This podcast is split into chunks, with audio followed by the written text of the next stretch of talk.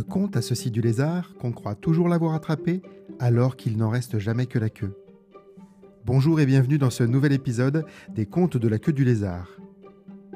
Dans ce troisième épisode de la deuxième saison, allons en Guadeloupe et découvrons cette histoire que j'ai écrite quelque part au-dessus des Caraïbes, dans une cabine d'avion. Coq, coquille, coquillage. On raconte que les contes ne se racontent pas le jour, que sinon les fées qui les peuplent s'endormiront pour toujours. Alors, avant que de nous endormir, racontons cette histoire. C'est le soir, nous ne prenons pas de risques, les fées seront sauves. Le soleil se couche sous nos yeux, nous sommes ensemble autour d'un conte, me voici pour le dire.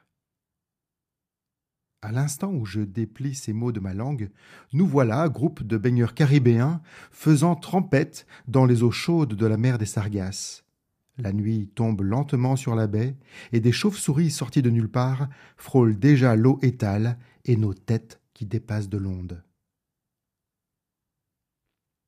Sur une île, il était un planteur qui cultivait du manioc ce planteur était bien le seul à cultiver ce tubercule, quand ses semblables cultivaient assidûment la canne à sucre, à partir de laquelle il produisait un délicieux rhum qu'il faisait vieillir et maturer. Avec son manioc, le planteur produisait quant à lui de la fécule, qu'il vendait trois sous sur les marchés de l'île et que sa femme préparait en bouillie tolomane. Le planteur de manioc et sa femme vivaient tranquillement et chichement de la culture de ce tubercule.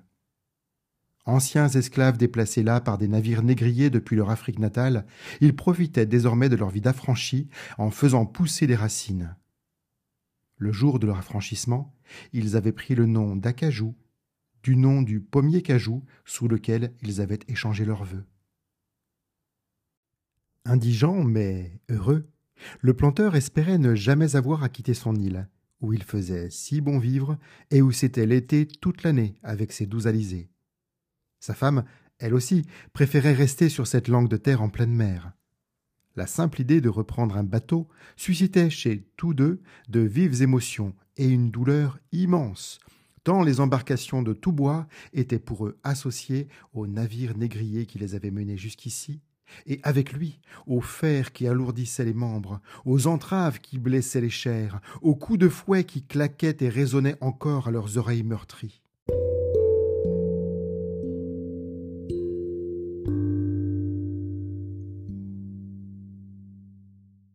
Il advint que la femme du planteur de manioc tomba gravement malade. L'homme dépité continua pourtant de cultiver son lopin de terre, jusqu'au jour où il déterra un plant de manioc qui était fait, et dont la racine se mit à lui parler. Homme, rempote-moi, replante-moi dans un pot et emporte-moi avec toi loin, très loin. On étouffe enraciné ici. Je voudrais découvrir le monde. Aide-moi à voir du pays. En récompense, je te donnerai le remède qui sauvera ta femme. Comme le plan de Manioc était fait, il savait dans quelle mauvaise posture était la femme de ce mari. À ces mots, le jardinier, tout à l'espoir de guérison de son épouse, prit un bout de tissu qu'il noua par les quatre coins pour en faire un pochon. Il rempota le plan de manioc doté de paroles dans un pot de terre, pot qu'il avait tourné et façonné de ses dix doigts. Puis il plaça le pot de terre et le plant de manioc dans le baluchon qu'il pendit au bout d'un bâton et qu'il jeta sur son épaule, alors que la route se déroulait déjà sous la plante de ses pieds nus. Alors que la nuit tombait et que le cultivateur avait entrepris le voyage jusqu'à l'autre bout de l'île, la racine de manioc se mit à parler en ces mots dans son dos, depuis le baluchon qui ballottait. Homme, pour guérir ta femme, il te faudra acheter et porter des souliers, nouer ensemble leurs lacets et parcourir le monde ainsi entravé à la recherche d'un fruit de bois. À peine surpris à parcourir le monde entravé par des lacets qui l'obligeraient à marcher en crabe, le jardinier écoutait religieusement le plan de manioc fait, bien qu'intimement convaincu que ce type de fruit n'existait pas. C'est avec toutes ses économies qu'il fit l'acquisition d'une paire de souliers déjà bien élimés, dont il attacha avec soin les lacets. S'assurant que les lacets du planteur étaient bien noués, le plan de manioc ajouta Quand tu auras trouvé ce fruit de bois, tu le cueilleras, et tu prononceras les mots suivants par trois fois coq, coquille, coquillage. Et le plan de manioc d'assurer que le procédé, la quête et la formule respectivement suivies, atteintes et prononcées garantissaient la guérison prochaine de sa femme.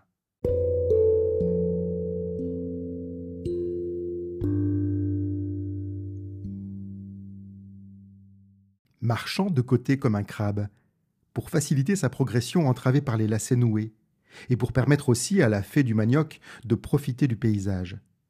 Le jardinier, arrivé à la moitié de la longueur de l'île, qui lui paraissait déjà bien grande, découvrit le fruit de l'arbre à pain. Il se fit la réflexion que cela pouvait être ceci, ce fruit qu'il n'avait pas vu de son côté de l'île, le fruit de bois. Il le cueillit délicatement et prononça avec application les trois mots que le manioc fée lui avait enseignés. Mais rien ne se produisit. La fée, somnolant dans son pot de terre, dans le baluchon, n'avait rien vu de cette première erreur de jugement. Arrivé aux trois quarts de la longueur de l'île, le planteur de manioc vit des noix de coco se balancer au sommet d'un cocotier. Il se dit au fond qu'il avait été bien ridicule de ne pas avoir vu avant que le fruit de bois ne pouvait être que cela. Aussi déposa-t-il son baluchon et la fée au pied de l'arbre. Aussi grimpa-t-il au cocotier à l'aide de ses souliers noués et des lacets qui l'aidaient à trouver prise sur le tronc de l'arbre. Il arriva bien vite au sommet, et il tapa si fort sur les fruits de cocotier que la plus grosse des noix se décrocha et tomba en un gros fracas à quelques pas de la racine rempotée qui sursauta. Le jardinier dévala le tronc, prit ce qu'il estimait être le fruit de bois entre ses doigts, récita la prière coq, coquille, coquillage par trois fois. Le fruit s'ouvrit en deux, laissa apparaître sa chair d'un blanc immaculé, mais rien ne se produisit d'autre que le jaillissement d'une source d'eau de coco. La fée leva les yeux au ciel de constater que celui qui l'avait déraciné avait choisi sans discernement la solution de facilité.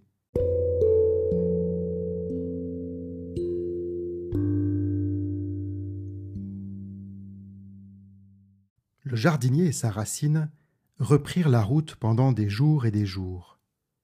À un moment, fatigué de marcher de côté à cause des entraves à ses pieds noués, installé sur la plage à l'autre bout de l'île, le jardinier aperçut un crabe tout loulou qui passait par là.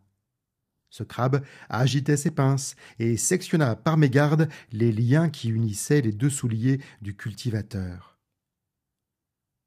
Aussi dépité qu'affamé, le cultivateur lui assana alors un coup de pied bien placé, et fit boucaner sa chair tendre, protégée par la solide carapace, sous les cendres et les braises de son feu de camp. La racine fée, voyant que les liens de ses souliers étaient rompus, et que le bout de l'île était atteint, conseilla à l'homme de monter dans la barque qui gîtait là dans la baie bleue. Le planteur et le plan de manioc traversèrent plusieurs mers et plusieurs îles, découvrant d'autres fruits de tout bois, de toute coque, mais rien qui ne ressemblait aux fruits de bois ou qui pût fonctionner avec la formule magique répétée par trois fois et même avec application.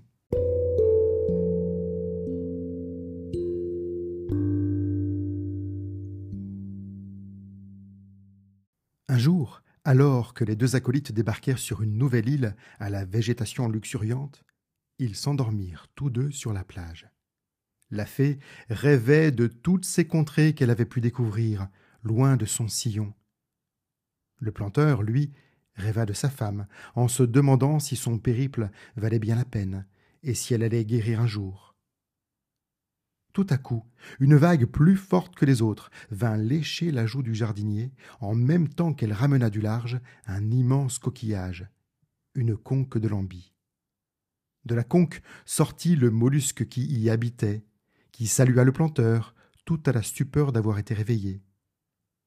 Après quelques menus salutations, le mollusque offrit en une molle déglutition une coquille toute marbrée de marron qui ressemblait au gros noyau d'un fruit que l'ancienne esclave ne connaissait pas.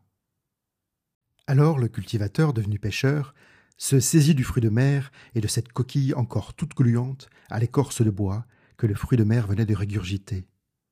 Il se dit qu'il avait enfin trouvé le fruit de bois promis par le manioc fée, manioc fée qui dormait encore à l'abri du soleil dans son baluchon.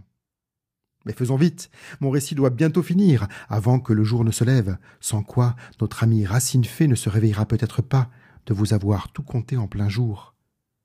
Pour le moment, laissons-la rêver aux contrées qu'elle a découvertes et à celles qu'elle découvrira encore. Posté interdit devant le fruit de bois, ainsi découvert et cueilli dans sa coquille, l'homme récita alors la formule par trois fois coq, coquille, coquillage. Coq, coquille, coquillage. Coq, coquille, coquillage. Au moment de prononcer le dernier mot de son dernier récitatif, un cheveu crépus tomba de sa tête sur le fruit qui s'ouvrait devant ses yeux et qui découvrit un enfant noir comme l'ébène. L'enfant fruit, qui était déjà doté de paroles, déclara en zozotant du cheveu de son père qu'il avait sur la langue. Retournons voir maman, coquille coquillade, retournons voir maman. Pendant le même temps, à l'autre bout des Caraïbes, la femme du planteur de manioc se réveillait de son sommeil de plomb qui lui écrasait les chairs. Le noyau d'un fruit posé là près de son sein, d'où perlait déjà une goutte de lait.